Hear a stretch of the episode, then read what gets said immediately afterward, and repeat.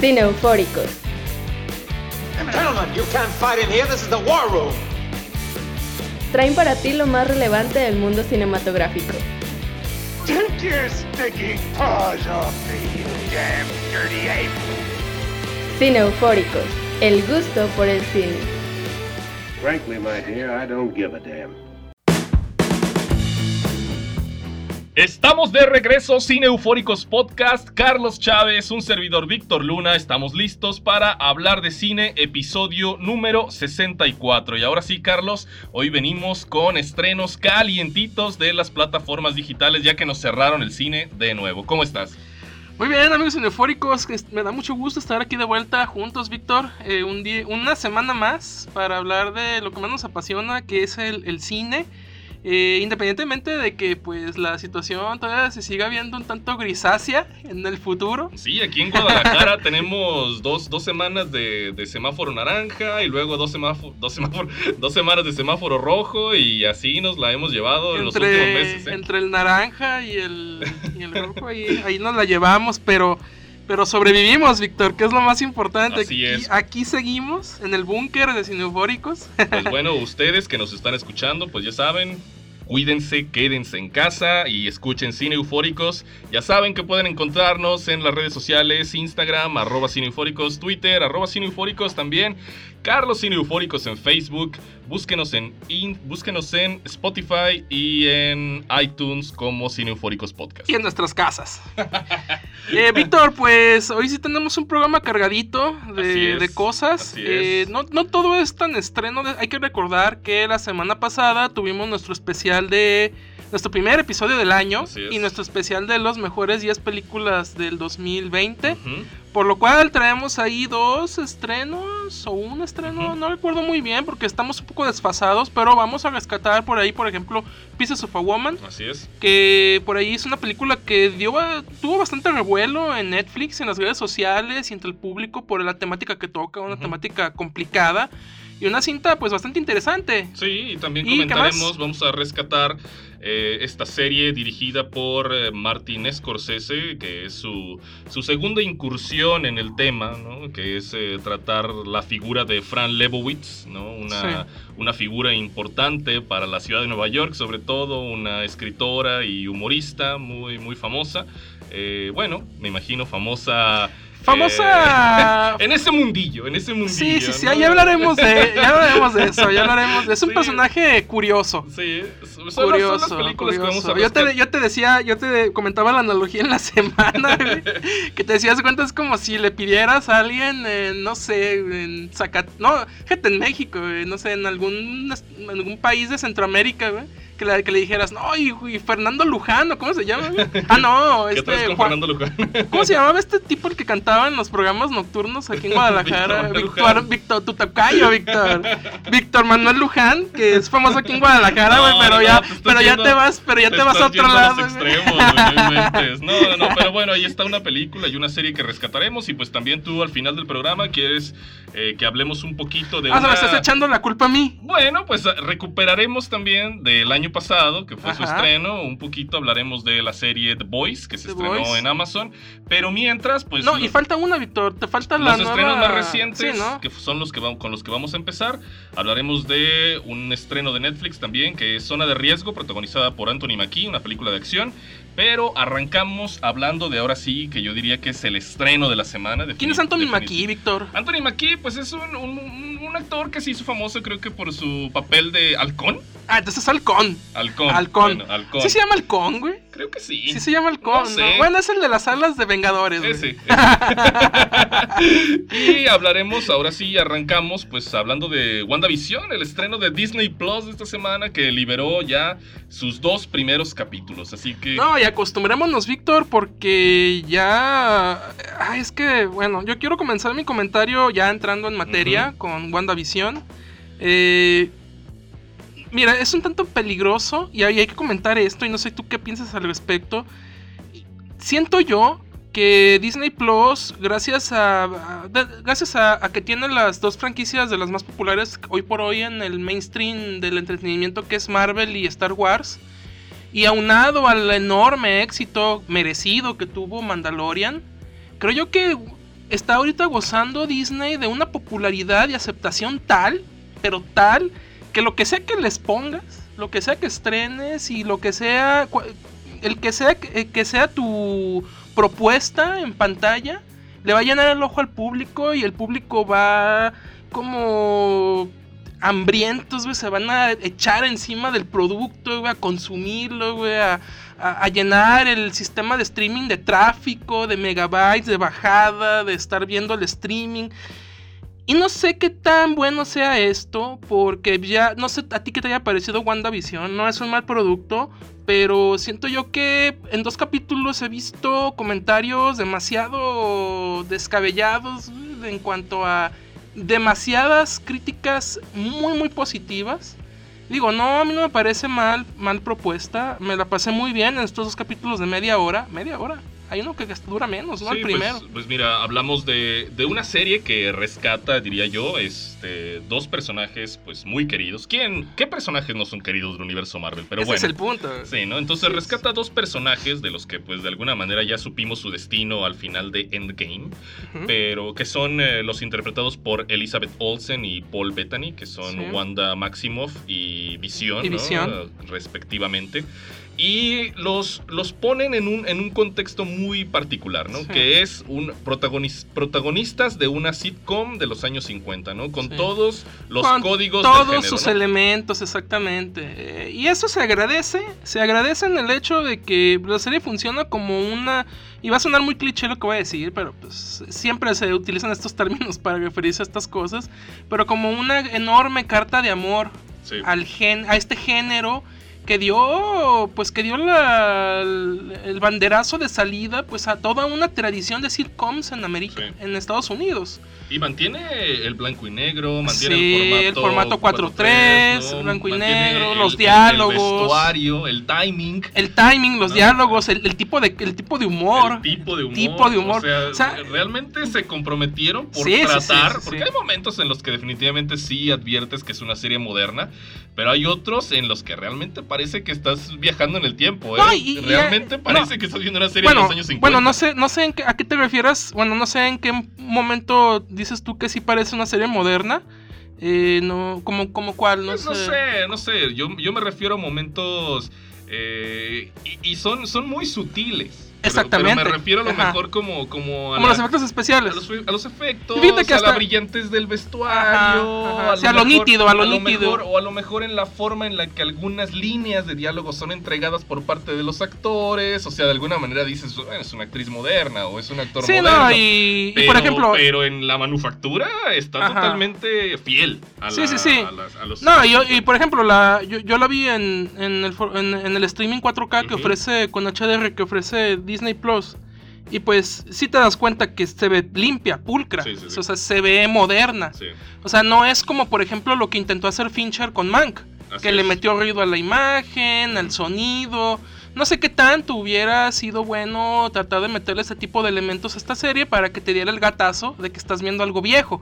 que no es aquí el, el- el caso. O sea, tenemos el Pero dise- se inclina más. Ajá, se te- inclina más hacia lo viejo Sí, que hacia lo moderno. Tenemos el diseño de producción Sí. muy fiel a la época, Sí, muy, muy bien. O sea, se ve que estudiaron las sitcoms de la época como Encantada, como. Hechizada. Hechiz- hechizada. Como Hechizada y esta otra de mi. Mi me bella ca- genio. Mi bella genio, o me casé con un genio, algo así. Ajá. Que son como que las dos eh, Referencias inmediatas Sí. a la serie en cuanto a la dinámica de esta pareja, donde uno de ellos, bueno, aquí los dos tienen poderes, Sí. en aquellas no, en aquellas más bien ella era la, ella era la de los poderes y él era pues el que sabía de estos poderes y trataba de ayudarle y ayudarse mutuamente a tratar de tener una vida eh, común y corriente. Sí, pero si hasta el intro, si hasta la animación que incluyen en la serie, ¿no? Sí, O sea, la animación, sí está. O sea, sí, sí, o sea, se nota que estos cabrones de Disney tienen varo. Primero hay varo. Hay varo, ah, hay personas que se ve que contratan con varo. O sea, Sí. todo, todo aquí se resuelve con varo, sí, Víctor, varo. al- Algo que, que definitivamente en lo que te voy a dar la razón es, y, y es algo que no sé, eh, se me viene a la mente inmediatamente un nombre en particular, y no sé por qué lo asocio tan rápido con este, con este personaje. ¿En cuál? eh, Con- Que es JJ Abrams. Ah, ¿no? sí, sí, sí. Este, Que es este asunto de, de dosificar eh, aquello que... El misterio. El misterio, ¿no? Ajá. Aquello que te da la serie. Que es, que es algo que, que JJ Abrams parece haber patentado con su serie de Lost. ¿no? Aquí a lo mejor es una... Es un, es- hay una... Hay gran- pellizquitos, hay hay una gran pellizquitos, ¿no? distancia de esto. Pero, pero me acuerdo, por ejemplo, en Lost que de repente había un capítulo en el que aparecía un, un humo negro flotando detrás de unos arbustos y tú ya empezabas a preguntarte por No, qué. o güey, el episodio, el episodio donde se les aparece un pinche oso polar, cabrón. que dices tú, güey, ¿qué hace, ¿qué hace un maldito oso polar en una isla del Caribe? cabrón? Ahora, sin dar spoilers, en esta serie también Se aparecen atisba. algunos elementos, ¿no? Que tú, que, que, que aumentan el misterio. A ver, ¿no? Víctor, primero, primero explícanos, danos, danos un pequeño sinopsis de qué va esta serie, para poner un contexto y después hablar de lo que pensamos acerca del plot. Ok, pues mira, los personajes, ya como ya lo dijimos, son Wanda y Visión. ¿no? Comienza con después de la boda, es, llegan- que llegan a un pequeño Pueblo, suburbio, ¿no? suburbio. un pueblito. También muy típico de la época. muy típico, así es. Y pues pretenden encajar en la comunidad de alguna manera, ¿no? Hay, hay una Ocultando serie- sus poderes. Así es, ocultando sus poderes. Él, por ejemplo, que ya sabemos que es un robot, pues eh, se transfigura en un, en un ser humano. Más bien para- su piel, su sí, piel, o sea, para, cambia para- su piel. Para poder ir a, a trabajar. Ajá, en ¿no? un de Godines, güey. la escena donde pregunta, ¿y qué chingas hacemos aquí, güey? Está, No sé, pero hemos aumentado no la sé, eficiencia, la eficiencia sí. 300% desde que llegaste, ¿no? Sí, o sea, está, está, tiene muy buenos, o sea, la- el, el humor es, es, es un humor blanco, Sí. un humor blanco muy propio de la época, Sí, volvemos a lo sí. mismo. Pero la verdad es que no, lejos, porque muchas veces podrías presentar este tipo de humor y ya para las nuevas generaciones, digo, no sé cómo lo hayan visto personas, no sé, de 15, 20 años, tú y yo pues ya pasamos los 30, Sí. este, so- somos un, un tanto más, eh, aceptamos, aceptaríamos un tanto más este tipo de humor. Pero aún así creo yo que no se siente viejo, ¿eh? Y no sé cómo lo hicieron para que con todo y el tipo de gag que tiene muy a los 50, muy de este humor blanco familiar, que no, pues, que no era permisivo con muchas cosas, termina funcionando. Sí, sí. Pero es esta pareja, nos comentabas, Víctor, que Sí, llega. bueno, y, y precisamente lo que va a dar la puntilla a este tipo de humor, pues va a hacer que eh, los personajes secundarios, que son parte de la comunidad, ¿no? El jefe en el trabajo, la vecina que llega a conocer a la, a la nueva... A la nueva... la vecina arpía, la vecina arpía ponzoñosa. la vecina arpía ponzoñosa. El No, jefe y su sí, o sea, esposa. están todos los elementos de la comedia, ¿no? Y ahí lo que, lo que genera este tipo de, de humor, pues es precisamente la interacción de unos personajes tan atípicos, ¿no? Con Sí, sí, superpoderes, sí. con la gente común y corriente. Y que como es típico en este tipo de series, van a existir los malos entendidos, el peligro de que los vayan a cachar. Así es. Ah, todo lo que hemos visto desde Hechizada, mi, be- mi bella genio, Alf, por ejemplo, también, güey. Sí, sí, sí. O sea, todas estas La sitcoms, niñera. la niñera, este, todas estas sitcoms que siempre hay como un tipo de malentendido, algún tipo de problemática y que se resuelve dentro de los mismos 20 minutos 30 Sí, que por dura ejemplo, el capítulo. El primer capítulo es una, o sea, como tú dices, de malentendido, una comedia de enredos De en toda forma, ajá. ¿no? O sea, todo a causa de eh, El- una el fecha, aniversario. Una fecha, ¿no? El Que- aniversario, que, dice. ¿qué festejamos hoy? Y, y se confunden, ¿no? Pero bueno, este... Que ahí viene el primer, el primer guiño a que hay un misterio ahí, güey. Porque no, no tienen aniversario, güey. Se preguntan, es que, de hecho, ¿cuándo empezamos? ¿O, o en, o en qué momento llegamos aquí? Exacto. O sea, ¿cómo, ¿qué fecha ponemos? Porque ni siquiera sabemos desde cuándo estamos juntos. O sea, desde ahí empiezas a atisbar. Porque, ah, porque aquí hay una cosa muy importante, Víctor, es- y es que la mayoría de los comentarios que surgieron eh, posteriores al estreno de estos dos primeros capítulos era preguntarse dónde estaba el elemento Marvel. O sea, ¿dónde? Si, si a cualquier persona le pones esta serie güey, y no les dices o no conocen a los dos personajes famosos del universo de Marvel, pues tú le preguntas, a ver, ¿qué, qué ves de extraño aquí? Así o sea, es. ¿qué hay aquí de extraño? Y la verdad es que sí hay bastantes cosas. O sea, hay cosas que de repente los personajes se preguntan. Hay, hay momentos en los que los mismos personajes como que se sacan de onda del, de- del entorno en el que están. Hasta pareciera que los mismos personajes eh, ven el blanco y negro ellos mismos.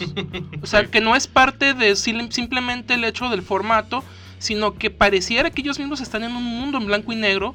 Por, porque por ahí hay una escena donde del, del cielo pues cae un helicóptero y ese se ve a color. Sí, yo, yo te decía que la serie me había, me había gustado, me había, me había, ¿cómo decirlo?, enganchado, ¿no? En estos dos primeros episodios que, que ya vimos.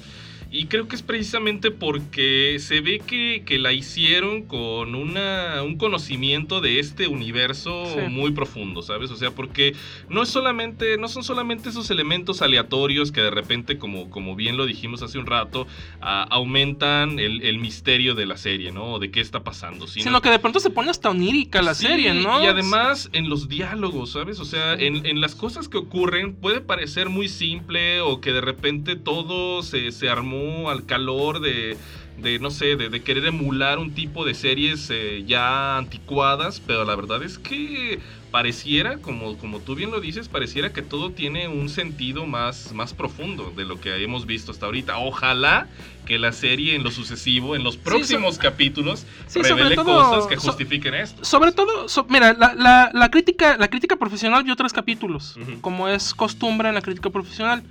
Y la mayoría de las críticas profesionales señalan mucho eso, la sorpresa de ver cómo los personajes se dan cuenta que nada es lo que parece.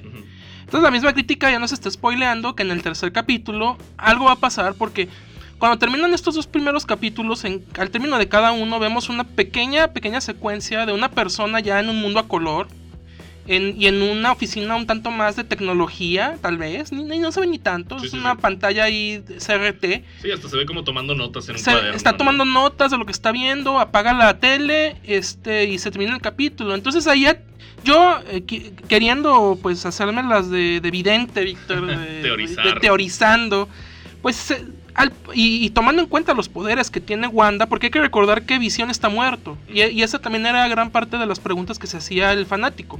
O sea, ¿por qué si esta serie está post Endgame? ¿Por qué está vivo Visión? O sea, en- revivió, lo revivieron, o qué diablos está pasando. Entonces, si, si vemos estos finales de cada capítulo y lo combinamos con los poderes de Wanda, que es la telequinesis, el poder de la mente, el, el poder de hacer creer cosas que no son, tal vez. Entonces se nota que aquí más bien estamos ante algún tipo de Matrix, algún tipo de realidad eh, inventada, creada por ella misma, tal vez Sí, en su sí. mente. Tal vez la típica jiribilla del cine comercial, todo pasaba en mi mente. Tal vez todo está en la mente de ella sí. y lo está recordando así a la, a la estilo sitcom. Yo quiero pensar que va por ahí la cosa.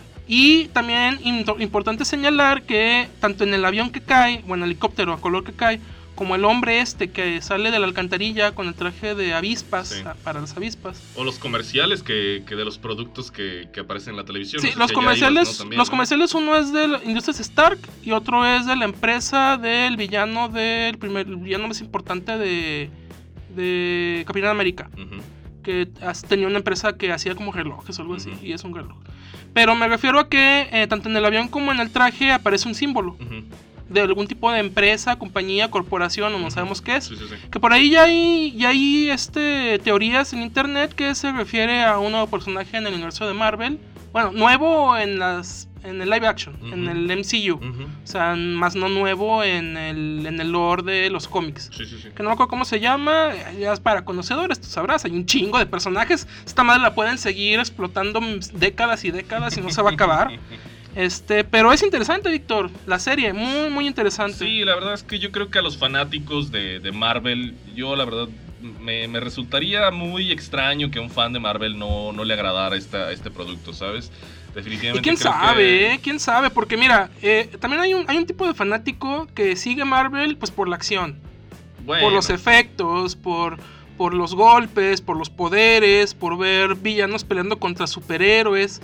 No, pero yo me refiero, yo creo que más bien a ese fan que, que, que, que colecciona, que Sí, ve sí, sí. cómics, ¿no?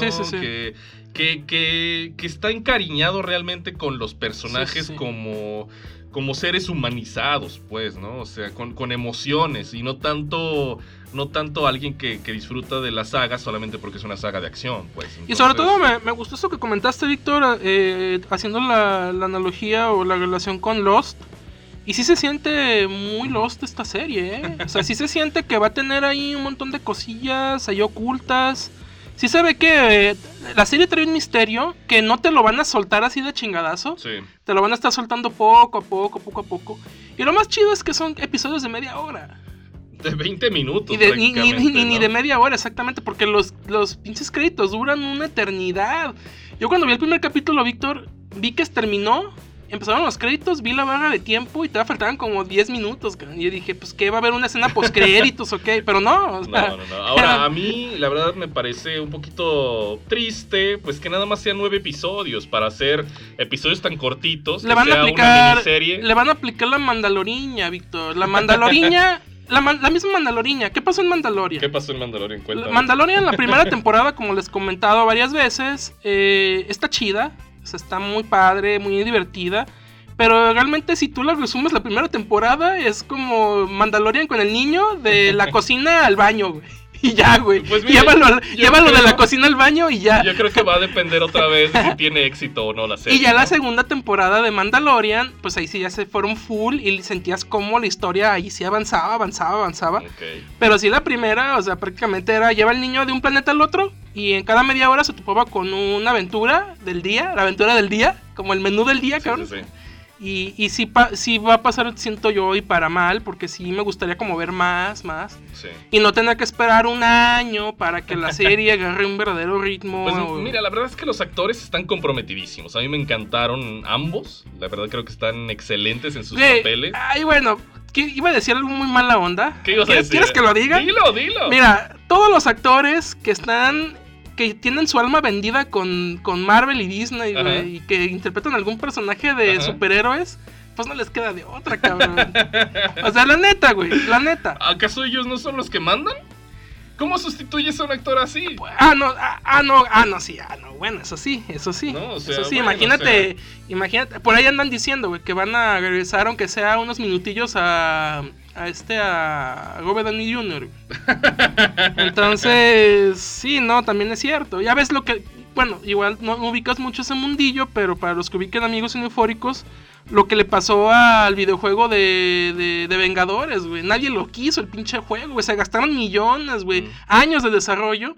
Y el pinche juego no vendió nada, güey. Y de una de las partes por las que la gente se quejaba era que los personajes en el videojuego no tenían las mismas caras de los actores, güey. Mm, O sea, eran caras de, de Ken y de Barbie, güey. Haz de cuenta, cabrón. O sea, eh, el Capitán América era un Ken, güey. Genérico, Sí, güey. sí, sí. Y, y- y, pues no, o sea, no puedes hacer eso, güey. No, puedes hacer digo, eso. Yo sé que en muchas ocasiones yo he despotricado, ¿no? Contra esta, estas franquicias, ¿no? Este tipo de productos de superhéroes, del cine de superhéroes, de este esta nueva generación de blockbusters, ¿no? Eh, que, que- que secuestró la taquilla en todo el mundo en los últimos 10 años. Y ahora secuestrará el streaming, güey. Secuestrará, secuestrará tus megas, Víctor. secuestrará tu internet. Y te digo, yo sé que he despotricado mucho sobre esto. A lo mejor tú vas, a, tú vas a decir, ah, es que este es en blanco y negro. sí, güey. años Ya, 50. por eso te gustó, cabrón. Por eso te gustó, güey. Por eso. Pero no sé, no creo, ¿sabes? Yo creo que más bien en esta ocasión yo le vi corazón a, al producto. Sí, sí lo tiene, sí lo tiene, sí lo tiene, definitivamente lo tiene. Y más porque la verdad, Paul Bettany y Elizabeth Olsen tienen muy buena química. Sí. Y la química se sentía desde las películas de Vengadores, güey. O sea, se siente, se tiene, buen- tiene buena química la pareja y se prestaba el tipo de pareja para hacer este experimento de, de época. Sorry, lo compré. Y yo, y yo mencionaba, Victoria, para pasar a la siguiente película, Sí. acerca de lo que no quería decir que sonaba mala onda. Ajá. Y es que estos actores que ya están casados con estos personajes de Marvel, tú dices, güey, o sea, también, o sea, dices tú, están muy comprometidos Elizabeth Olsen y Paul Bettany con sus personajes en esta serie. Pero también te pregunto, si no hicieran esto, o si no tuvieran éxito aquí, o si no estuvieran ganando sus millonadas aquí, o teniendo gran fama con estos personajes, pues harían mamadas como de lo que vamos a hablar ahorita, güey, con, con Anthony Mackie, güey. Que Anthony Mackie... Anthony Mackie, que parece que no tuvo tanta suerte. Anthony Mackie, güey. no, pues va a tener su serie, ya, va- ya se va a estrenar. Pues la, pues la de Falcon y Winter, Sol, Winter Soldier, güey. inventes, Se estrena, inventes. se estrena el mes que entra, o en dos meses. Se estrena creo que en uno o dos meses. Pero es de, de Falcon and the Winter Soldier, se llama. Pues güey, bueno, que ¿qué, es- te, qué te parece si antes de empezar a, a- Bueno, ibas a decir que es. Sí, que es esta serie de estos dos personajes de, de, del que tiene el brazo de metal Ajá. y el de las alas. Ah, Así los conocemos, cabrón. Bueno, ahí queda WandaVision. La verdad es que vale la pena checarla. Habrá que, la verdad, estamos interesados por ver qué más ofrece esta miniserie. Es interesante. Pero mientras tanto, pues ahí queda recomendada. Y pues vamos a hablar. Mañana ahora- se estrena otro. Bueno, hoy estamos grabando en jueves. Ajá. Este capítulo saldrá tal vez viernes o sábado. Y ya habrá un nuevo capítulo. ¿no? Perfecto, perfecto. Pues chequenla y pues ahora hablemos de Netflix, el titán del streaming, ¿no? Que Titán del streaming. sigue cabrón. ofreciendo cosas. Vamos a hablar de dos películas de Netflix a continuación. Vamos Muy a- diferentes, muy, muy diferentes. diferentes, pero hasta cierto punto creo que Netflix no ha logrado todavía dar, dar ese, ese golpe de autoridad sobre la mesa. Ah, sí lo ha dado, Víctor. creo Sí que lo ha dado. Ni con irlandés, Ay, no, ni y- con Mank. Retráctate, Víctor. Retráctate de lo que estás diciendo, güey. No, ni con- no, Víctor, no. Cállate, cállate. A ver, según tú, a ver, a ver, pongámonos. Déjame terminar. A ver, déjame terminar de decirlo. No inventes, Carlita.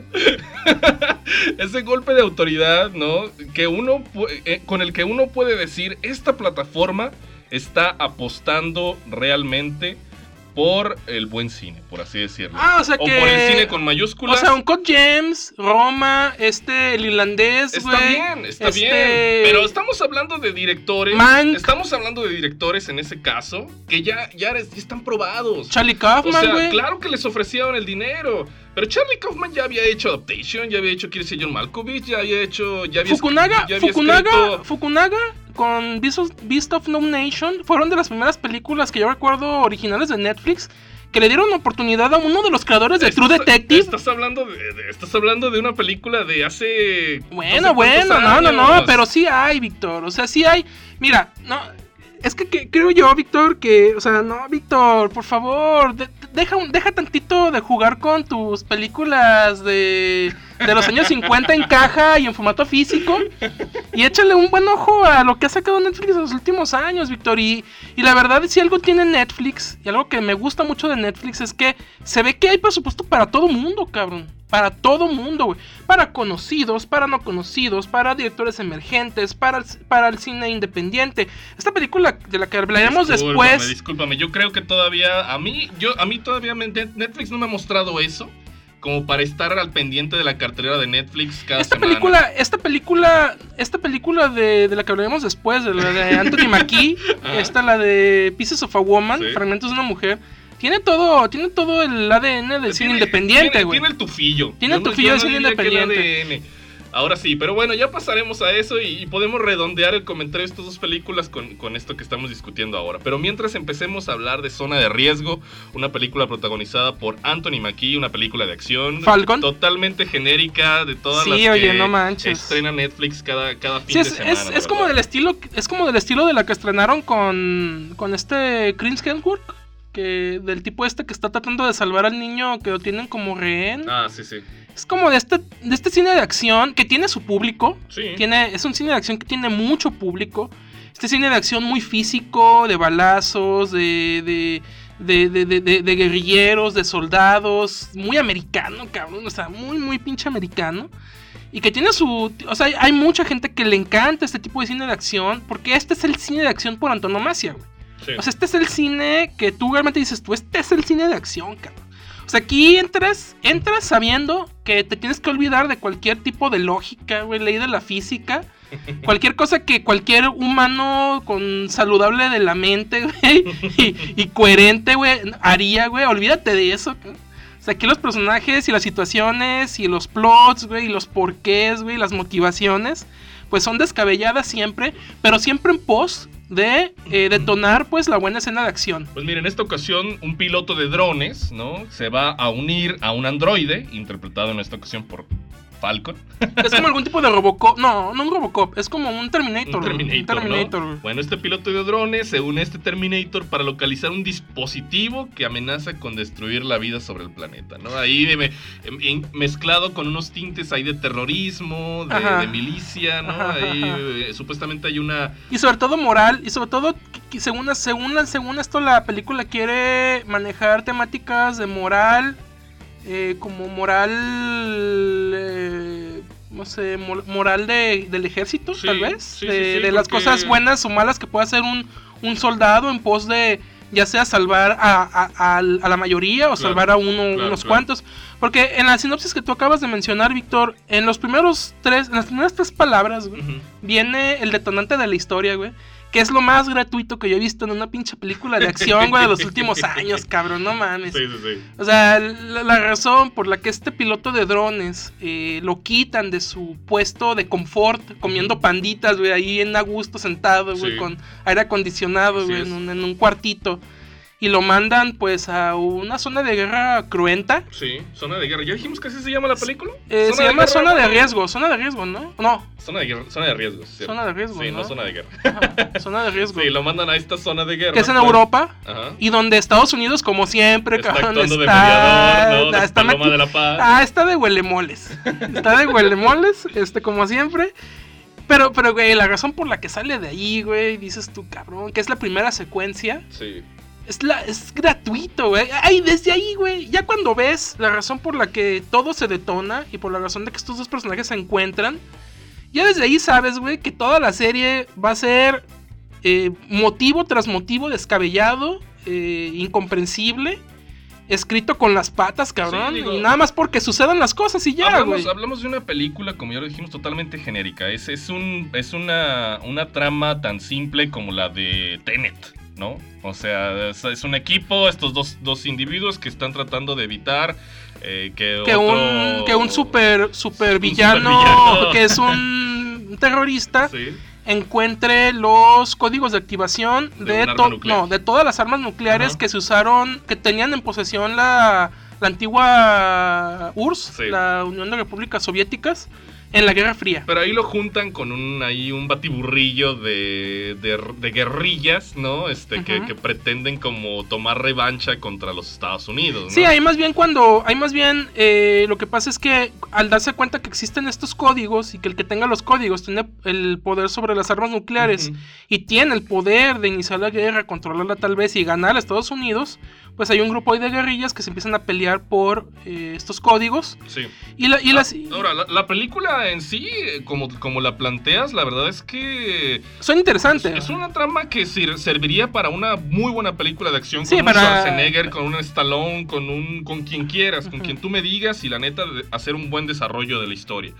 El problema que yo le veo a esta película eh, y uno de los principales entre los muchos que de los que a lo mejor podríamos eh, hablar es y sobre todo desde el principio es que es- se tarda demasiado en, la, en, en exposición de motivos y exposición de, de lo que va a ocurrir a continuación, ¿sabes?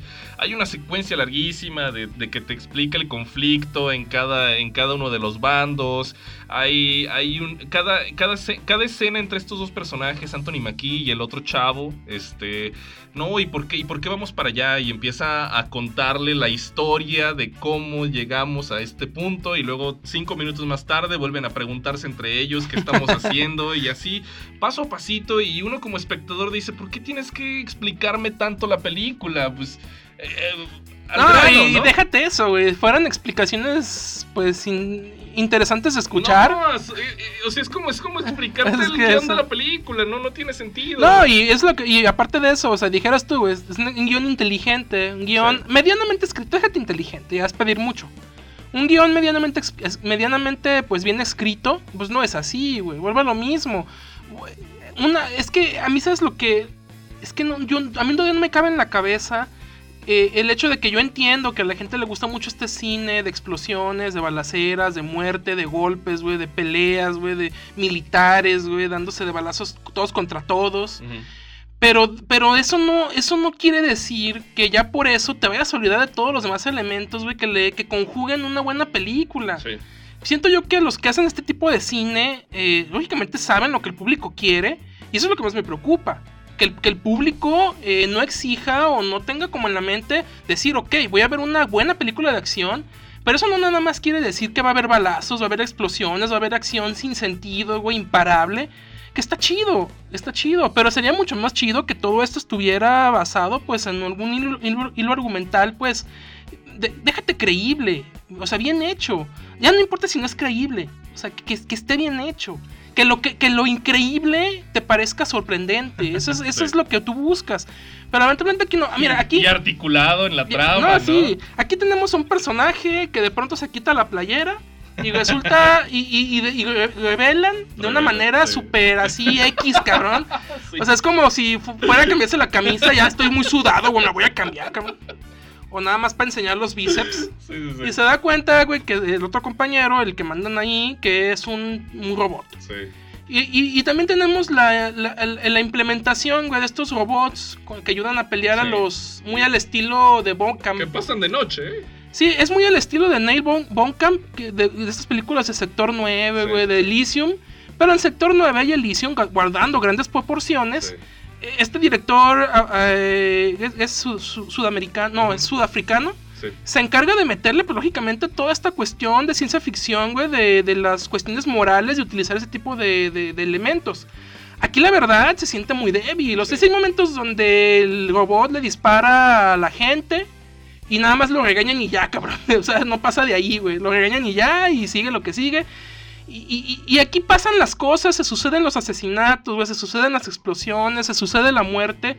Y nada de lo que sucede tiene repercusión en absolutamente nada, cabrón. No, nada, güey. O sea, no pasa nada. Sí, la verdad es que la película trata de plantear dilemas morales interesantes, pero el guionista no tiene la inteligencia para llevarlos a buen término porque eh, pone en primer lugar las escenas de acción y las escenas de pelea y las escenas de balazos, como tú bien lo dices, y no termina de articular ninguno, ninguno de los dos discursos de buena manera, ni siquiera ni el de la acción ni, ni el de la buena trama de, de cuestiones morales. Y ahora hablamos de un director que a lo mejor sus, sus mejores éxitos o, o se le recuerda más, a lo mejor, si es que se le recuerda, pues es por la película de, del Rito, y esto gracias a López Dóriga, de de Rito, ¿no? O, o la de Habitación 1408. Sí. O sea, vemos que es un director eh, más bien, eh, no, no tanto con una identidad eh, No, no, no. autoral, pues, ¿no? O sea, más bien parece un director hecho a la medida para hacer este tipo de cine para una plataforma como Netflix, ¿no? Y, y Sí, creo sí. que este es el tipo de cine. Yo quisiera pensar que este tipo de cine es el que permite a Netflix financiar productos como por ejemplo el de Pretendamos que Nueva York es una ciudad. Y, al- y seguramente así es, ¿no? Pero definitivamente creo que Netflix está apostando demasiado por este tipo de productos que la verdad solamente son películas de relleno que no sé cómo llegan al top 10. Ah, sí, mira. O sea, sí entiendo lo que dices, Víctor, pero tampoco creo. O sea, yo sí. Yo no estoy un tan, un tan de acuerdo contigo. Yo sí creo que sí hay diversidad en, en Netflix, güey. No, no creo que tampoco todo sea esta madre, güey. O sea, tampoco creo que O sea, toda... para, para ti Netflix no es este cine. Eh, es este cine y es otro, es muchos tipos de cine. güey. Ok, Eh. O sea, simplemente las siguientes dos películas de Netflix, que es Pieces of a Woman y Pretend, Pretendamos que Nueva York es una Pretendamos que ciudad. Nueva York es una ciudad, el documental de, de Scorsese, pues son tres, tres productos completamente diferentes, güey, y, que- y que fueron estrenados en el mismo Sí, lapso de sí, sí, tiempo, Creo, que, creo que hay que evaluar Es que sí ¿no? hay, de güey, manera distinta hay. la plataforma. Pero, pero. ¿sabes? Prefiero que pasemos a hablar de Pieces of a Woman. Ajá. La verdad es que zona de riesgo ya, ya creo que ya dijimos lo que teníamos que decir. La película es un despropósito. Y no, no, no. vale la pena ni como cine entretenimiento. A menos que, que- que les guste. Fíjate que a mí me gustó más la de Chris Hemsworth, que no, ahorita no me acuerdo cómo se llama. De menos ahí había secuencias de acción bastante vistosas. Sí, sí, y pues la, la- la- también la historia estaba simplona, pero estaba más coherente y estaba mucho mejor escrita que esta madre. Sí, definitivo. Pero bueno, hablemos de Pieces of a Woman, una película de un director eh, que la verdad había tenido bastante aclamación en los festivales europeos en los últimos años. Se llama Cornel Mandruxo. Este, no me acuerdo dónde es. Mandrus, Creo- Mandus, Mandruxo, Mandrusko, Mandruxo. Mandrus- Mandruxo. Creo que es, creo que es húngaro, este, no estoy seguro. este, pero. Pero pues, está, es- pero está más, está más orillado el cine independiente, el Sí, director, ¿no? sí, sí, y ahora estrena ya su primera incursión en el cine hollywoodiense. De la ¿no? mano de Scorsese. De la ¿no? mano de Scorsese, así es, eh, la producción de esta película Pieces of a Woman, protagonizada por Vanessa Kirby y por Shia LaBeouf. Chia, Chia la Ah, beef. Shia LaBeouf. Chia la beef. Shia. Shia LaBeouf. La buff, no, sé- no sé cómo, ¿Cómo se, que no, cómo sea, el señor eh, Transformers. Sí, el señor Que ha Transformers. hecho muchas cosas más. eh, Sí. Tampoco no podemos quejarnos.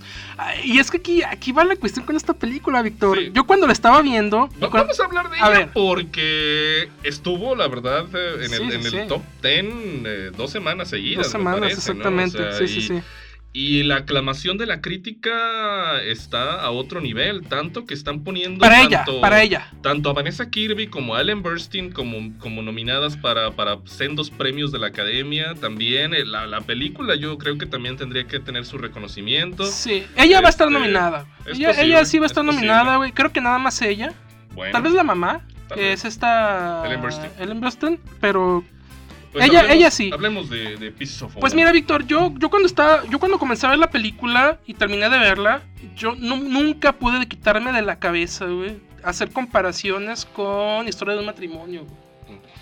Por, por el duelo actoral, güey. Por estos dos actores jóvenes, por. No nada más. O sea, no nada más por el hecho de que es una pareja que está pasándola mal y vemos su, su- su- su- el quebranto de esta relación por un hecho ahí que, que existió, güey. La infidelidad. Hay, hay que, Hay una hay que serie de- decirlo también sin, sin, sin llegar a, a los spoilers tan, tan drásticos, pues, Sí, para, sí, para sí. quien no lo haya visto. Pero. Bueno, decir, decir que que ella decir- aborta, decir hay- que ella aborta no es un spoiler. No, exacto. Eso Hay que está decir de que la entrada. película va de este, la muerte de, de un hijo al nacer Sí. y que va a la película del duelo posterior de la pareja, ¿no? Sí, sí, sí, o sea, tenemos una, Particularmente el duelo de la, de la madre. pues. tenemos una pareja, él también, güey, tiene su duelo. Sí, sí, sí, la película se llama Fragmentos de una mujer. Pues, o sea, más bien Eh, hablamos de cómo sí. el duelo eh, en relación con ella va destrozando Sí, las sí, relaciones. Sí, porque, sí, porque está extraño, ¿eh? Y, y sin ánimo- bueno, ahí sí sería un spoiler, pero realmente tienes razón en cuanto al título, es fragmentos de una mujer, no fragmentos de, de la pareja. Ajá. Porque hay un momento en el que el personaje de Shia LaBeouf No tiene un final. No conocemos un final para él, güey. sí, no sí. sabemos qué pasó con él, güey. Sí, y- Ya no sabemos y nada de él, Ahí podríamos empezar a hablar un poquito de la- las fallas de la película, ¿sabes? Mira, Este, mira, yo, yo te decía eso y otra vez no quiero sonar mala onda. ¿Quieres que suene mala onda, lo que tú quieras, Carlito. Bueno. Estás en libertad. Yo- este programa. Yo cuando, aprueba. yo cuando estaba viendo esta película, te digo que no me podía quitar de la cabeza el duelo actoral entre Scarlett Johansson y Adam Driver. Y yo veía esta película, güey, veía a Vanessa Kirby, que no lo hace mal. Si la llegan a No, nominar, si la no llegan a nominar, mal, si la- espera, si la llegan a nominar, bien merecido lo tiene, está muy bien. Shia LaBeouf no veo pe- por dónde lo pueden nominar a algo, güey. Estarás de acuerdo que. Pero Vanessa- ni, espérate, güey, pero ni Vanessa Kirby, güey, ni Shia LaBeouf. Vanessa Kirby no es Scarlett Johansson, pero. ¿estás de acuerdo Y Shia LaBeouf no es Adam Driver, güey, ni de lejos, Pero, cabrón. pero estás de acuerdo que Vanessa Kirby eh, es mucho más efectiva en los momentos contenidos que en los momentos Ah, de. es que a eso vamos. A, a eso vamos, güey. A eso vamos. Para mí, güey. La primera y gran falla que tiene esta película, güey. Es que es demasiado exagerada, güey. Está demasiado sobreactuada, güey. Las situaciones están demasiado sobrecargadas, güey. Una es- intenta ser demasiado efectista, güey. Intenta utilizar, güey, demasiadas metáforas, güey. La metáfora del puente, güey. La metáfora de la manzana. la metáfora de la manzana, las la, metáfora de las semillas, güey. Entonces, la película quiere ser demasiado rebuscada, güey, demasiado densa, la metáfora güey. del invierno. La película, la pel- sí, güey, la película quiere ser muchas cosas, pero no termina siendo gran cosa. Por eso vuelvo a lo mismo, güey. No me dejaba de, de entrar a la mente películas como, ya te había comentado, como Historia de matrimonio y como Manchester by the Sea, güey. Ambas películas, tú me darás la razón, güey, y aquí está la verdadera falla de Pieces of a Woman. es que, es tanto, tanto. Manchester, güey, tanto Manchester by the Sea, güey, como, como Historia de un matrimonio, güey, no necesitan de estas eh, explosiones, güey, no necesitan Sí, de sí. estas sobreactuaciones, de este ambiente sobrecargado, diálogos sobrecargados, actuaciones sobrecargadas. Para darnos a entender, güey, la idea de un verdadero drama, güey. ¿Qué pasa en Manchester by the Sea, güey? Sí. Todo es contenido, güey. Pero es contenido, güey. En un aspecto en el que sabes que, que en esta contención que están teniendo los personajes en sus sentimientos, güey, hay una marejada, güey, todo un universo de sentimientos y sensaciones que son palpables en la pantalla y no es necesario, Que güey. ahí también hay que decirlo, hablamos de un no, duelo, ¿eh? Espérate, Ahí güey. también- Y vamos, y, y, t- y también la podemos, y, y esta película de Pieces of a Woman también la podemos comparar, por ejemplo, con eh, Una vida rural. ¿Cómo se llamaba esta de, de Ron Howard, la que hablamos hace poco? Eh, este- Ah, sí, la película con Amy Adams. ¿no? Con Amy Adams, güey. Sí, eh, Hillbilly Hill- Elegy. Hillbilly Elegy, güey. Que Hillbilly Elegy la criticábamos, güey, porque no e- decíamos, es que no es necesario, güey, para mostrarnos un drama sobrecogedor, arrebatador, un drama potente. No, no es necesario caer en las sobreactuaciones que cae Shia LaBeouf, güey. Shia LaBeouf, neta que LaBeouf en dices tú, güey, no mames, güey. O sea, este personaje, güey, con su barba de leñador, güey, actitud de leñador, güey. O sea, casi casi llegaba a la casa con un hacha, güey. Y en vez de abrir la puerta, güey, la tumbaba con el hacha, güey. Ya llegué, vieja, ya llegué. O sea, los, los, los diálogos, güey, el Sí, tono, sí, el tono de Su voz, papel de güey, macho su tóxico pa- se su le papel, demasiado. güey, o sea, ella Ajá, es que ella, ella está bien. Y como tú dices, no, espérate, más. y como tú dices, güey, en los momentos contenidos, Es donde que, más. que son más parecidos a los momentos, a la contención que vemos en, en Manchester by the Sea, güey, o en eh, Historia del Matrimonio, Sí, es donde la película realmente brilla. sí. No, brilla la actuación de ella. Sí, sí, sí, de acuerdo. Porque aquí la película inicia con un plano secuencia magistral, Un poco trucado. trucado, porque hay claro. momentos donde la cámara, Shia LaBeouf pasa corriendo enfrente de la cámara y se ve demasiado cerca y tú notas ahí que ahí hubo un corte de escena. Claro, claro. Y, y el problema, yo no sé si hacia dónde ibas, pero el problema es que se sostiene la película demasiado en, En, la, secuencia. en esa secuencia. Sí. Y, lo que voy aquí es que tenemos una secuencia inicial impactante. Sí, Impactante, sí, sí, es impactante. sí. Es emocionante, es, es, es- Dura de ver. Es dura de ver, es difícil, es sobrecogedora, es todo lo que quieras. Sí, por, por todo lo que implica, pues. E incluso para uno que no a lo mejor Ajá. alcanza a comprender la dimensión de, de lo que está ocurriendo, te involucra, pues. O sea, por la forma en la que el director este, trata de presentar o, o presenta, pues, toda esa secuencia. Más allá de las preguntas que te empiezas a hacer desde un principio. Güey, pero ¿no? ¿estarás de Como acuerdo? ¿Por qué quiere tener el parto en casa? O, o, este. ¿Cómo, cómo es posible que ocurran estas y estas otras cosas, no? Pero, pero, bueno. también estarás de acuerdo, Víctor, que tú, es, tú ves la, secuencia inicial, güey, y dices, ves el plano secuencia, y esto dices, tú, ay, cabrón, la película va a estar, va a Potente. estar potente. ¿A dónde va esto? Sí. Pero estarás de acuerdo que toda la, esta se- secuencia dura como 20 minutos, Sí, sí, sí. o tal vez media hora, y toda la hora y media posterior o más, la verdad no, no está a la altura de la secuencia No. inicial. Y hay muchas secuencias que sobran y como tú Y dices, sobran, es demasiado exactamente. reiterativa. Y es demasiado reiterativa, exactamente, exactamente. Y luego también ahí le meten, le, le meten de una manera muy débil y que ni siquiera termina de cuajar y, y realmente no sabes para qué está ahí todo este mame de lo del juicio, güey. Y todo este mame de lo Pues de... para esa reivindicación Sí, y para es- el momento en el que ella exactamente, habla, ¿no? En no, el que ella al levanta final- la voz. Al final, todo esto del juicio, de la mujer esta partera, de las, de, de- de las noticias, de Sí, cómo al parecer se convierte todo esto en algún tipo de, de, pues, trending topic, güey, de, Sí, cuestión social en el pueblo donde viven. Pues al final termina siendo gratuito nada más para el lucimiento de, de Vanessa Kirby, güey. Sí, sí, sí. Para que al final tenga sus monólogos delante del jurado, para que pues la nominen a los premios, no sé, güey, Sí, pero... te digo, el problema de la película yo creo que es, eh, ya lo dijiste, precisamente que no, no eh, alcanza a concretar eh, su estilo en Y es ningún muy, tono. y es muy predecible, es muy predecible, güey. Sí, cuando ves, no cuando ves para- que, cuando ves que él se acuesta con la, con la abogada, güey, y inmediatamente en la secuencia no posterior, güey, decir spoilers. él, él se está, ay, güey, no mames. ya los contamos. Eh, Es una película de la semana antepasada, Bueno, o sea, bueno. pasada. Y en la siguiente secuencia ves al personaje de Vanessa Kirby besuqueándose con el, con el afroamericano este, Eh. güey. Dices tú, güey, o sea, está bien, güey, pero pues no me lo pongas así ya de, o sea, métele cabeza, métele ingenio.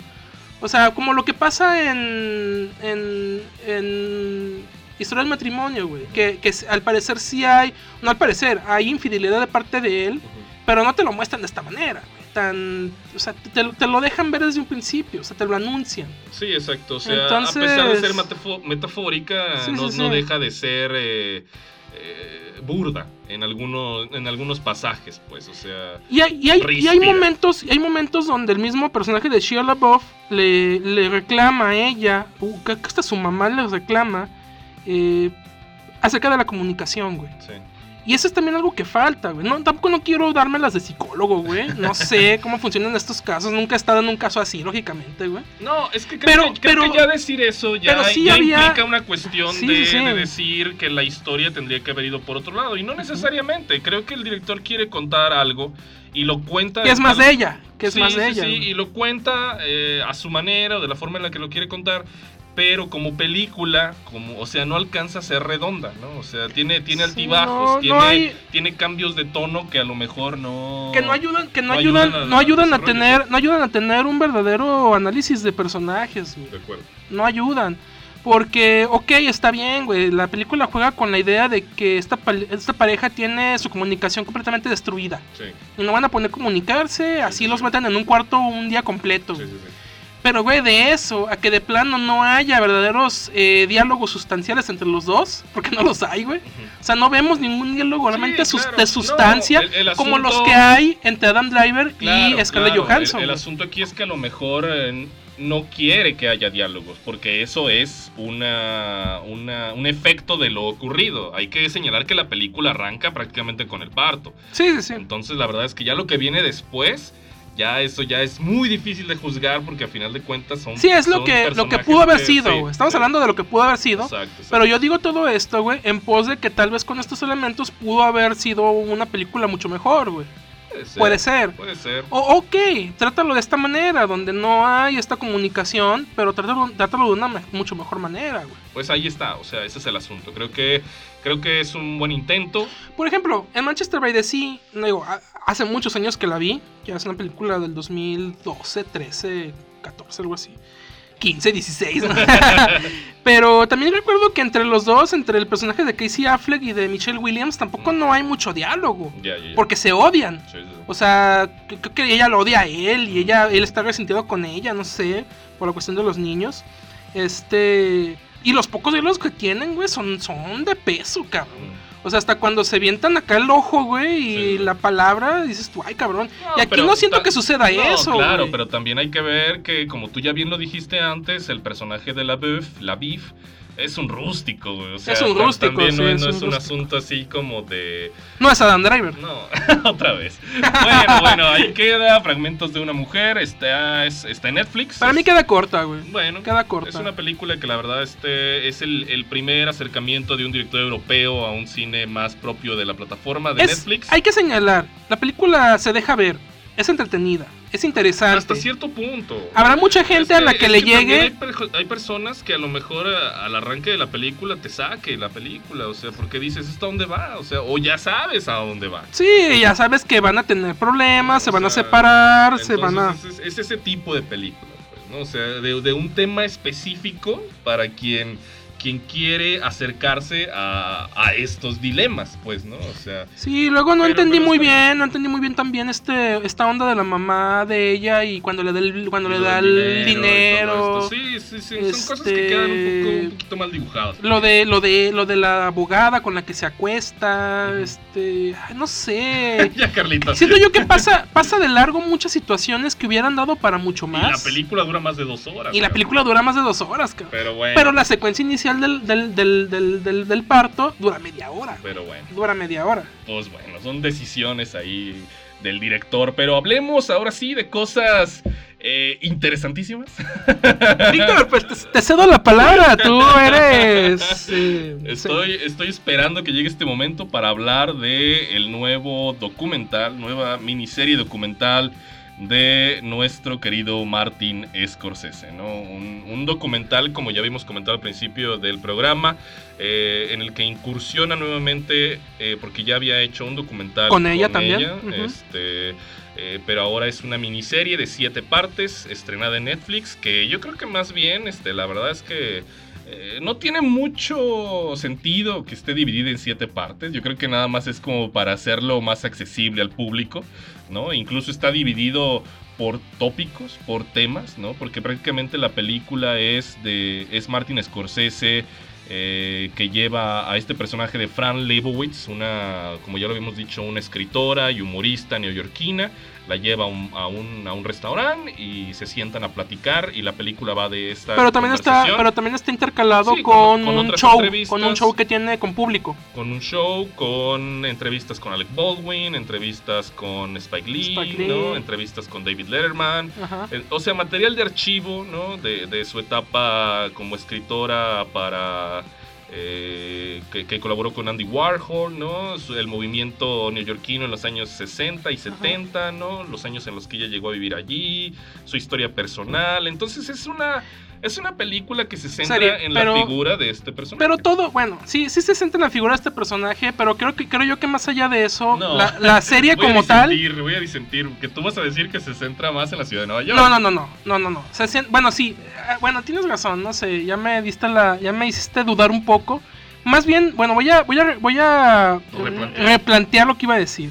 Más bien la serie va de las anécdotas Ajá. personales, muy personales y de vida, este, de cosas que ha vivido en su, desde su infancia, toda su vida en, en Nueva York Y de su forma de pensar. y de su forma de pensar, pero todo, todo orientado a la misma ciudad de Nueva York. Claro, claro. O sea, y ahora lo que yo te decía antes de, antes de entrar a grabar y cuando lo estábamos viendo, eh, era que primero la tipa parece maestra de letras, cabrón, la que nos daba español, güey, o literatura, güey, ¿no? Te encuentras a muchas Frans ahí con- en letras, La cabrón. verdad es que Fran Lebowitz, discúlpame, pero parece que tenía mucho más carisma que cualquiera discúlpame. Ah, eso sí, son de esas, son de esas eh, escritoras, periodistas, este, que, que siempre tienen una respuesta aguda, Sí. punzante a cualquier cosa que le digas, Sí, cabrón. sí. Siempre, güey, siempre. o sea, siempre como que le estás platicando algo y, y tiene como esta dualidad de, de por un lado estás escuchando, cabrón. Y por el otro lado estar pensando en que, que- qué le voy a responder a este güey, que, que lo deje así de que, ay, güey, no mames. Y la serie va de eso, güey, de estar escuchando sus anécdotas. Y de estar escuchando la risa de Martin Y, y de estar escuchando riéndose detrás a Scorsese, cabrón. Toda vez que se caga de la risa con lo que todo, Sí, todo. sí, Cosa que dice Fran, sí. se, es risa carcajada de Scorsese, cabrón, no manches. Que mira, la verdad es que cuenta anécdotas muy curiosas, desde, Sí. desde anécdotas que tienen que ver con la cultura, Sí. con este con el transporte público en la ciudad. Y muchas otras, como yo te comentaba, muchas, muchas otras anécdotas que sí son como más orientadas o que las puede disfrutar mucho más alguien que ha vivido o vive o conoce la ciudad de Nueva York. Claro, claro. Porque tiene mucho que ver con lugares, con cosas que Sí. pasan en lugares, no que pasaron, no cosas históricas, cosas que pasan, güey. ¿Qué O sea, de decir, es como si yo te dijera ahorita, güey, no mames, güey, ya ves ahí en, en la, en la fuente de los niños miones, güey, allá en San Juan. Que se ponen ahí a hacer tal cosa unos pinches payasitos, Sí, sí, güey. sí. Dices, güey, no mames, si te acuerdas el día que pasamos por ahí, dices, ok, güey, qué buena anécdota, güey, qué chistoso, güey. Pero si lo escucha alguien, güey, que en su pinche vida ha escuchado de los niños miones de Guadalajara, pues está bien, pues sí, sigue siendo de, Sí, de alguna manera Tiene divertido. sentido, captas el sentido de, la, de lo que está contando, Pero pero, no no, al tiene el mismo 100%, impacto, no, tiene el mismo impacto, ¿no? Que, que ella se ponga a despotricar contra los adornos en Times Square, ¿no? O que se ponga La cuestión de los taxistas, los güey. taxistas, el ajá. olor del metro, El olor, güey. o que hable de cómo le gustan las placas que hay en las calles de la ciudad, Ajá. o cómo han desaparecido las librerías. Cómo es la gente, güey, a la hora que maneja, cómo es de grosera los, los automovilistas, güey, las zonas peatonales, güey. Sí, aunque sea, luego ya entra en, en discusiones Sí, pues, más, más generales, generales, ¿no? más generales. Como hablar del, de, las, de las nuevas generaciones. Hablamos de, De la música, del hablamos- arte. Hablamos de un personaje que no es fanática, pues, de el internet, ¿no? Ella Sí. está totalmente desconectada, no usa dispositivos móviles, no le gustan los deportes. O sea, eso es un ratón de biblioteca, ¿no? O sea, Ah, Víctor. Por eso te gustó, ¿verdad? No, no, no, no, no, para nada. Creo que, creo que Scorsese eh, hace una, una delicia la conversación, ¿sabes? Es- o sea, más bien le da a Fran la oportunidad de explayarse en todos los tópicos, en todos los temas, en todas las cuestiones que, de las que ella desee y quiera hablar sobre la ciudad de Nueva York, ¿no? Hay una, una secuencia muy bonita que, que, que guía un poquito el documental y que es este Fran Lebowitz este, caminando eh, sobre una maqueta, ¿no? De la ciudad de Ah, Nueva lo de la maqueta está chido, güey. Está chido. No, entonces es- se trata de, de la perspectiva que ella tiene sobre la ciudad y sus habitantes. Sí, son, son de estos personajes que a lo largo de su vida, su carrera, han visto a la ciudad de Nueva York como esto, como una maqueta, don- como un lienzo, güey, donde han plasmado pues toda su historia, güey, todas sus anécdotas, todas sus vivencias, todo su trabajo. ¿No te pareció un personaje muy alene- alenesco también? ¿Muy qué? Muy alenesco. Ah, de sí, Woody Allen, sí, de sí, claro, Digo, o sea, claro. como que ya, o sea, Parece la versión femenina de Woody Sí, Allen, güey. empie- Empiezas a ver no, no. como, como, ¿Te imaginas lo que te imaginas lo que sería un documental de Woody Allen con Scorsese, güey, sentados así platicando? Qué locochón. Qué Ah, loco, con, to- con todos los, los directores neoyorquinos. Sí, ya sé, los famosos. No, no, no, este, la verdad es que sí tiene, tiene este, este tipo de tics intelectuales neoyorquinos muy típicos, ¿no? Que, que nosotros conocemos pues a través del cine. Del ¿no? cine, exactamente. Entonces, Sí, sí, este, sí. la verdad es que es un documental interesante, se deja ver, también son episodios cortitos de 20-25 minutos. Este, máximo media hora, yo creo. Entonces, este, la verdad es que sí, sí vale la pena checarlo, el, el documental. La Sí, miniserie muy, muy, documental de muy. Pretendamos que Nueva York es una ciudad. Sí, muy, buen, muy buena fotografía, muy buena música. Sí, la selección musical está muy bien. Ah, ah, algo que me faltó mencionar en la de Pieces of a Woman, ahora que hablas de música y del jazz sobre Nueva York, Ajá. es que en Pieces of a Woman fue una de las cosas que menos me gustaron, ¿sabes? La música de- usan jazz para, para musicalizar alguna secuencia. Es música de Howard Shore, güey. De todos modos es jazz. Eh, y la sí, neta, sí, sí. la neta no, no me gustó. Y sale uno de los hermanos Abdi, cabrón, de los directores de Uncut Gems, güey. Es el, el, el esposo de la hermana, güey, el que vende coches, güey, el que les vende la camioneta, Ah, cabrón. ya, ya, ya. Sí, sí, sí. Bueno, pues hablemos de The Boys. Para terminar este programa, hablamos de la serie de Amazon protagonizada por Carl Urban. ¿Carl Urban se llama? Carl Urban, sí, Carl ¿no? Urban. Que salió el año pasado, la segunda temporada. Este, tuvimos la oportunidad ya de, de- de checarla, de terminar de verla. Y este. O sea, eh, bueno, este es un comentario especial, güey, porque pues no es un estreno como claro, tal, claro. pero también Pero se nos es... había quedado en el tintero. Ajá, pues. sí, es una serie de la que debíamos haber hablado en su momento porque realmente tuvo un impacto comercial y tiene generó y tiene generado una gran, enorme cantidad de fanáticos. Tuvo muy buenas críticas, la serie tiene muy, pero muy buenas críticas, tanto así que la han llamado la mejor serie de superhéroes que hay y que ha habido. Sí, sí, sí. Yo, Yo, también yo revisé las digo, no he visto, no he visto Watchmen de HBO, dicen que también es, es espectacular. Sí, sí, sí. Este, pero pues tenemos The Voice, Víctor. Eh, vimos ya la segunda temporada que cierra completamente un arco narrativo. Sí, Eh, de alguna manera podemos hasta decir que la serie termina. sí, o sea, sí, tiene un final. El hecho de que no muera Homelander no quiere decir que no sea final, güey. Porque, muchos decían, eh, empezó la segunda temporada y decían, yo, ya, yo nada más quiero ver cómo, cómo pueden matar a Homelander y que se muera ese cabrón. Porque representa a Homelander pues un gran villano. A mí me Sí. gustó mucho el villano. A mí me gustó mucho, mucho el villano. Ahí, ahí tiene gags La- ahí. La antítesis de, de un Superman. ¿no? Sí, güey, tiene un, tiene un gag ahí que se me- nunca se me va a olvidar, güey. Hay una parte ahí donde donde, donde llega la que la que los la, la que los anda ahí como que es la PR, que es la relaciones públicas Sí, de sí, la sí. empresa de Vogue, ujú. que llega y lo caga a Homelander, güey, porque se fue a matar a uno de los terroristas estos con poderes que andan en Medio Oriente, güey. Y al matarlo, güey, este, se le van los ojos para otro lado, güey, y mata a un aldeano, cabrón. Y pues el video se vuelve viral, güey, la gente se encabrona, empiezan las manifestaciones. Sí, sí, sí. Y este cabrón le dice a la PR, le dice, dice, pero pues no más. En esas aldeas, güey, ¿cómo va a tener una persona de estas un, si no tiene ni qué comer porque tiene un celular, güey? Dice, eso no es mi culpa, güey. Porque no se te hace más inverosímil a ti que estos cabrones que no tienen ni qué comer, están muriendo de hambre, tengan un celular. O sea, sí tiene un, ondas ahí que dices tú, güey, no mames, está muy... Está Muy mordaz. Está muy mordaz, está muy pasada de lanza, güey. Sí, está- hay partes donde dices tú, güey, no inventes, está muy políticamente incorrecto. Y, y está muy violenta, muy mordaz, tiene mucho, mucho humor negro. Y sobre todo, creo, y creo yo que es lo que más hizo clic con la gente y por lo cual es muy popular. Y que es lo que tú comentabas y por lo cual no te entró a ti tanto, Sí, sin sí, albur. Que es el hecho de que sí tiene mucho que ver con las cuestiones de redes sociales, güey, muchas cuestiones millennials. Y, y toca muchos tópicos de hoy en día, Sí. ¿verdad? Sí, creo que es una, una película, una película, una serie que apuesta por un sector de la población, este, pues que son esos, esos, esos fans de, de- de los nuevos productos que hay actualmente en el cine y la televisión, pero que también entienden que hay un cierto, un cierto artificio, un cierto engaño, ¿cómo decirlo?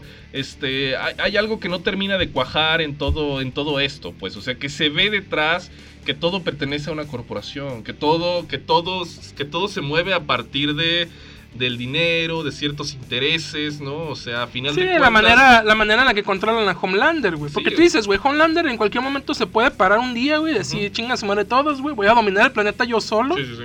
Pero pues no lo hace, güey. Y lo, y lo dominan con eso. Lo dominan con el hecho de que él, a él lo que, lo que realmente lo alimenta es que la gente lo adule. Ujú.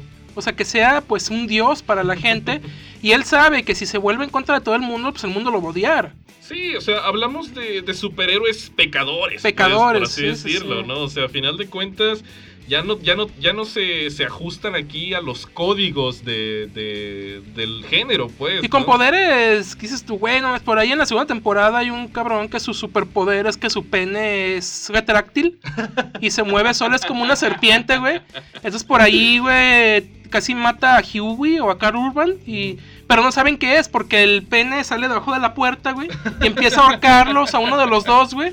Y lo alcanzan a salvar, güey, y después se dan cuenta que era este cabrón y dicen, no manches, casi morí, a- asfixiado por un pene gigante, güey. Entonces tiene cosas así, güey, que la neta a la gente le gusta un chingo, este tipo de humor, Sí, sí, güey. sí, y es polémico, güey, Sí, es polémico. Es, un güey. humor más, eh, a diferencia de lo que era WandaVision, por Sí, ejemplo, no, ¿no? Aquí es un humor más picante, ¿no? Sí, sí, Este, bastante. Más metido, pues, en un... En un, en un tipo de producto, pues, este, más para adultos, ¿no? Exactamente. Este tipo de, de cosas. También por la violencia, pues, también por, porque ya, lo- como ya lo dijiste, pues hace uso de los efectos especiales para mostrar baños de sangre eh, de otro nivel, ¿no? Sí. Casi desde los primeros cinco minutos de la primera temporada, ¿no? Y creo que lo mantiene, creo que, creo que mantiene ese ritmo.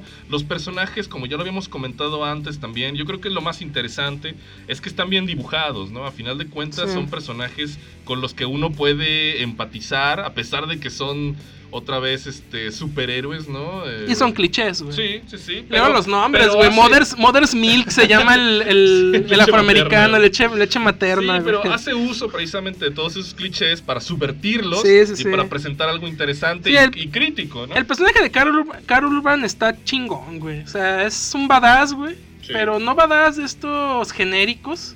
Sino que tiene su, tiene su onda, güey. O sea, tiene su porqué, tiene sus motivaciones. Y, y- y tiene su, alma y su carisma, güey. Entonces es, es interesante ver este tipo de personajes. Eh, la serie tiene sus, tiene sus, tiene sus pecados.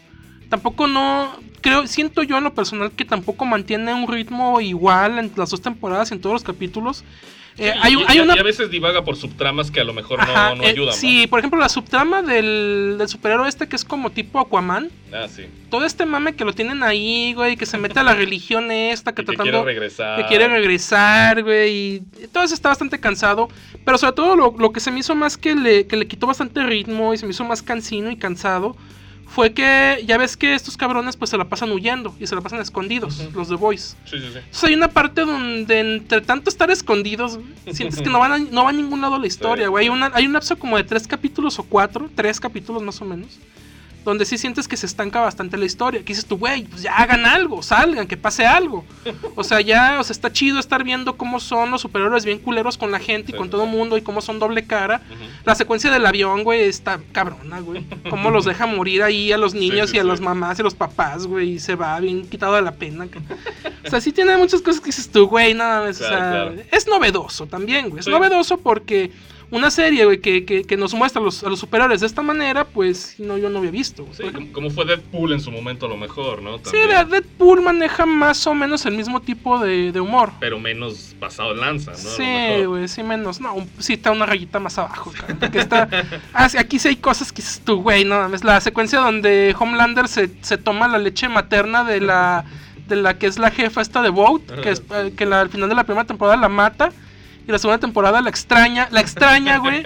La extraña tanto, güey, que por ahí hay un superhéroe que, que, es, que cambia de forma, güey. Que es como sí. tipo que puede tomar la forma de cualquier persona. Entonces lo obliga, güey, a que tome la forma de ella para acostarse con ella, cabrón. Y para, te- para agasajarse, güey, para que le esté haciendo mimos, cabrón, para que le- lo esté acariciando, Sí, ya, güey. ya es otro nivel. Y dices tú, güey, y hay un momento en el que en me- a media acción, güey, este güey pierde el poder, güey, y se convierte de nuevo en este todo gordo así, güey. Y se encabrona a Homelander y le dice, ¿por qué te conviertes? Es que llega un momento en el que ya no puedo soportar la, la transformación, me empieza a sí. Y, y, pues lo obliga a que se vuelva a transformar, güey. Y, y la extraña tanto, güey, que va a su casa o a su oficina, güey, y está como... Y va quería tener un bebé, güey, estaba guardando como leche materna. Tiene unos pomitos congelados, güey. Entonces este güey agarra un pomito, güey, lo descongela con la mirada, güey. Y se la chinga, güey. Pero en una acción, güey, que se la, se la toma, pero de una manera sucia, güey. Erótica, cabrón. Y, y es, y a, y a- y a vista, güey, pero lógicamente se ve perturbador, Ok, cabrón. ok, Dices tú, güey, porque hasta con la lengua acá le lame a la, a la leche por dentro del botecito, que dices tú, güey, no mames, no, no, no. Entonces la, entonces la serie te presenta situaciones así, güey. Entonces, Perfecto. eso vende, güey. Sí, definitivo, definitivo. Y la verdad es que pues está en Amazon. Te digo, la serie ha tenido un éxito arrollador de público y de crítica. Entonces, la verdad es que pues ahí está para que la consideren. Nosotros hasta aquí llegamos en este programa. Este, la próxima semana, pues esperemos tener mejores estrenos en la cartelera comercial. A ver si ya abren los cines o a ver qué. No, no, no, no. No, no, ¿para, no, qué, no, no. ¿Para qué alimento esperanzas? Sí, no, no, no. No, no, no. Bueno, Güey, ver, para ver, Víctor, yo te pregunto, ok, los abren. ¿Pero qué vamos a ir a ver? pues sí, no hay película. Sí, no hay películas, no, no, no. Entonces Sí, no, pero- no hay pero, caso. Pues entonces, ¿de dónde sacan esas listas de lo más esperado de 2021 si ya hasta Bond se está posponiendo para el 2022? ¿De qué se trata? Pues porque ya, vi, ya vimos lo que viene de Netflix, ya vimos lo que viene de Disney Plus y pues de ahí sacan las listas. Bueno, pues aquí queda entonces nuestro episodio número 64. Aquí seguimos hablando de cine. Hasta la próxima, amigos. Hasta la próxima.